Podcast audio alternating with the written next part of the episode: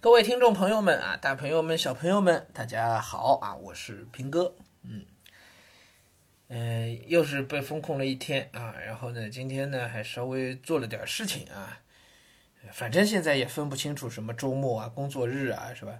我能工作的时间呢，可能更多还是这个，呃，孩子母亲不上课的时间啊，因为他是学校老师啊，所以呢，双休日两天呢，对我来说呢，倒反而可以做到点事情呃。今天呢，嗯，可以跟大家说的是什么？就是四月二十三号世界读书日啊。按照常规呢，我们都会出一些新的节目，都会有一些活动。呃，今年呢，虽然情况特殊啊，我一直都不在办公室，呃，但是呢，这活动呢，我们觉得还是要做啊，不能辜负大家，是吧？每年这已经是比较形成惯例的，而且我们也特别希望能够借着呃四二三世界读书日这样的机会呢，多推广一些好书啊，多带大家一起来读一点好书。嗯，所以呢，今年呢，我们会有几个新节目推出。嗯，呃，我不说太具体吧，啊，因为现在四月十号啊，我们大体上定好了，然后团队呢开始进入到执行的阶段了，没到最后一刻，我觉得还不太方便全说出来啊。嗯，我们至少会有两本书，哎，就是至少这两套节目啊，另外还会有一套节目，也应该是大家期待已久的，或者是呼声很高的，我经常被大家问到的。哎，一套一套节目，嗯，和古文有关的啊，经常被问到的。那么我们思来想去呢，觉得哎可以做啊。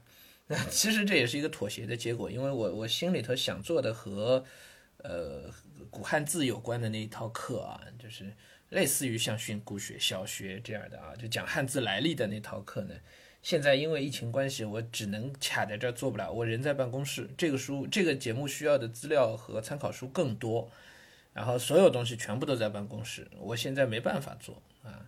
那所以这个就只能暂停。所以呢，就临时呢就把另外一套，嗯，原来规划当中想干脆再放一放的一套古文课就就拿出来了。所以可能就先做那套古文啊。哎，大家应该能猜到，很多家长都呼声很高的，都一直在问平哥的，说这个《古文观止》讲不讲，是吧？哎，啊，然后还有那两本书呢，有一本应该是儿童文学，有点类似于啊，接近于之前那个《时代广场的蟋蟀》这一类的，就孩子们会更有感觉的。啊，会更有感觉。但这个书呢，应该大人读也问题不大的啊，大人也可以看，就它不会是特别那种幼稚化的啊。你们放心，我绝对不会选这个什么米小圈、姜小牙这类书的，是吧？所以呢，总是有一定的思想性的啊。这是一本，这个我暂时就不说是哪一本了，好吧？稍微保留一下悬念啊，要不然到时候呢发刊词你们就。别听了，是吧？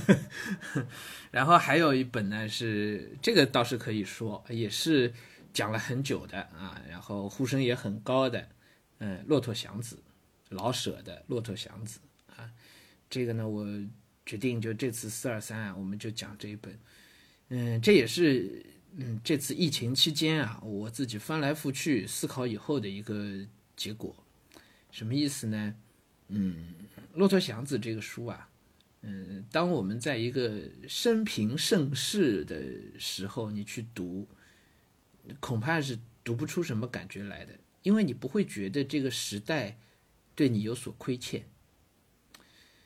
哎，这是我今天，因为今天在准备这个《骆骆驼祥子》的这个发刊词嘛，虽然稿子还没最后写出来啊，但是我一直在翻书找资料，在这个思考的过程当中呢。就这一点的体会还是挺深的，嗯，祥子毫无疑问那是一个悲剧，是整个的人生是吧？整整部的小说描绘的其实就是一个悲剧，但你说这个悲剧是是他自己造成的吗？真的很难讲。啊，我们比较熟悉小说的前半部，我们看到的是一个。不断奋进的、永不服输的一个祥子，是时代亏欠了他。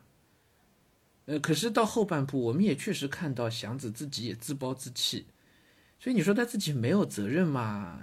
恐怕也不能这么说，对不对？那真的就全是他自己的责任吗？当然也不是，时代对他的亏欠太大了。所以这也是为什么我讲我们在生平盛世啊，一切看起来都那么美好的情境之下，啊，经济高速增长是吧？人民生活水平大幅度提高啊，对未来充满希望、充满期待啊！GDP 增长百分之六、百分之八啊！我们今年加薪了，心里有一个预期，明年还能加薪啊！然后持有公司股票，公司上市了是吧？就当一切都是那么美好、那么可期待，而且有稳定的预期的时候，我们来读一个被时代亏欠的人，并且最后一而再、再而三的被时代亏欠之后，他都自暴自弃了。这样一个人，我们是找不到共鸣的，因为我们只会觉得那是他自己运气不好，我们只会觉得是他自己自暴自弃，是活该。我们觉得他这这你怎么就这么倒霉呢？对不对？你找不到共鸣的感觉，这是为什么？就前几年，我我其实一直没有来讲老舍的这个《骆驼祥子》，嗯，潜隐隐隐的潜意识里面就觉得他过时了，《骆驼祥子》过时了，跟我们这个时代已经不搭调了。嗯，但是 疫情期间，当我再去想我们四二三做什么、讲哪一本书的时候。我虽然第一反应还是之前我答应过大家要讲的钢铁是怎样炼成的这些，对吧？可是当我想到骆驼祥子的时候，我突然觉得，嗯，老舍好像又活过来了一样，他好像带着骆驼祥子又活过来了，又重新回到了我们这个世界上，有种，有一种这骆驼祥子阴魂不散的感觉，因为我们开始感觉时代似乎对我们每一个人。又有所亏欠了，这么说感觉我们都把责任推到时代身上，是吧？哎，包括有很多人可能会选择躺平，那这种躺平其实跟跟祥子最后的选择是一样的。那躺平背后的心态到底是什么？可能也是因为觉得时代亏欠了自己吧，对不对？那我就得问了。时代为什么会亏欠你？明明这个时代之前对我们每一个人都很好啊，很友善啊。这恐怕也是很有意思的话题吧。所以呢，《骆驼祥子》这个书啊，我我今天一边找资料，一边在准备发刊词，心里头感慨良多。我觉得老舍到底还是有水平啊，就他对，嗯。世道的观察，其实潜藏着有一种穿越时空的力量，有一种穿越时空的力量。这种穿越时空的东西，嗯，其实是基于对一个时代，或者是对于人类历史的，嗯，世事洞明的那种透透辟的观察和理解。也就像鲁迅，他就能够总结出一些。中国历史的规律来，那当然不是从历史学家的角度去很严谨的根据史料总结，但是好好像他就是在谈他的感觉，但是偏偏的感觉就是对的，什么感觉呢？鲁迅说中国的历史就是坐稳了奴隶的，就是两个时代的交替，一个是坐稳了奴隶的时代，一个是做想做奴隶而不得的时代。这话恐怕用到现在，你都不能讲他有什么大错，对吧？那老舍老舍一样的。老老舍对这个时代的判断，或者是他用他的文学之眼所看到的世界，在他的文学之笔下表现出来的这个世界，这不就是一个茶馆的世界，或者就是一个骆驼祥子所面对的，不断的亏欠他，最后逼他到无路可走，只能躺平的这样一个世界吗？当我们说。啊，生平盛世，老舍，你的东西过时了。你这个时代，你你对时代的诊断判断不对了。你看，不是这样了。当我们说这些话的时候，我们自己没有意识到，其实浅薄的是我们。老舍是对的，那个时代，老舍笔下这样的时代，并没有远离我们，他，他其实就在我们身边，只是他披上了羊皮，他藏了起来。在一定的条件满足的情况下，那张羊皮会被轻易的揭开，或者被轻易的扔掉，然后时代就会露出它，重新露出它本来就狰狞可怖的那个面目。这一切似乎我们都看到了，所以在这样的新时代下，在在当下的这个历史当中，我们再来读《骆驼祥子》，我觉得反而具有了一种很特别的，甚至有点吊诡的一种一种含义在里面。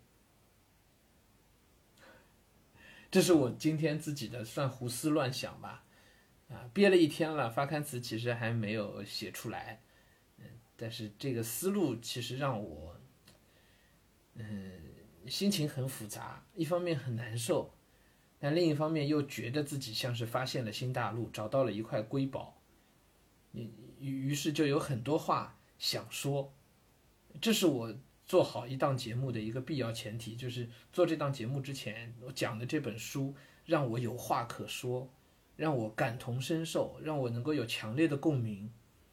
那我觉得这个节目我就能做得好，是吧？就像我之前做《史记》啊，给大家讲读那些书啊，包括讲诗人啊，其实这背后都是我自己的表达的欲望，而表达欲望的背后，都是我自己的那些嗯思考，而那个思考就是它可能是切中时代的，可能是触及心灵的，可能是打至少它是打动我的，啊，因为有了这样的思考之后，我就会有强烈的表达欲望，想要把它说出来。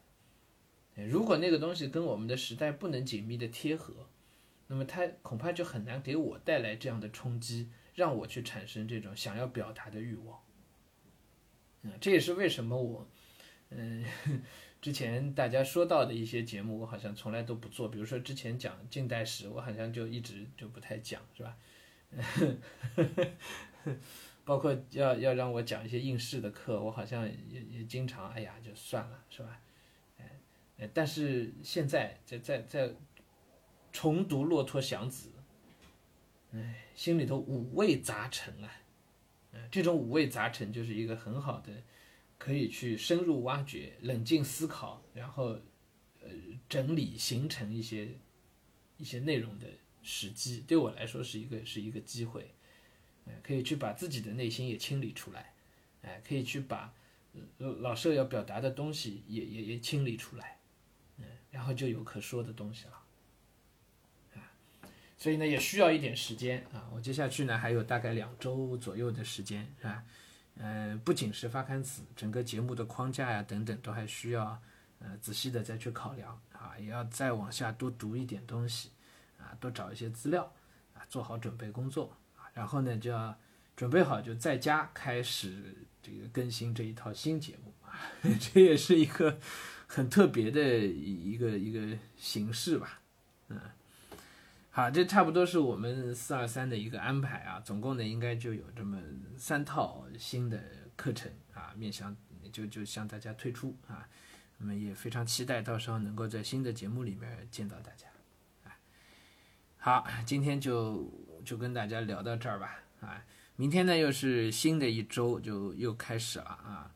呃，到今天应该是我被封控的第二十八还是二十九天了，应该是啊，我我自己也不记得了，反正小一个月了。OK，三十天了，应该是三十天。明天十一号是吧？我是三月十一号开始被被封控住的，啊，就我的我们办公室那边就是三月三十三月十一号就就就停掉的。OK，哎，所以这这比较完整的啊，就是一个月了啊，嗯，我非常有理由相信。接下去在一个月之内，我我应该可以恢复正常！啊 希望上海市政府不要辜负我今天在这里许下的一个月的时间，再超过一个月，哎呀，那真是有点丢人了。这个就啊，好吧，好吧，今天就聊到这儿啊，咱们明天再接着说。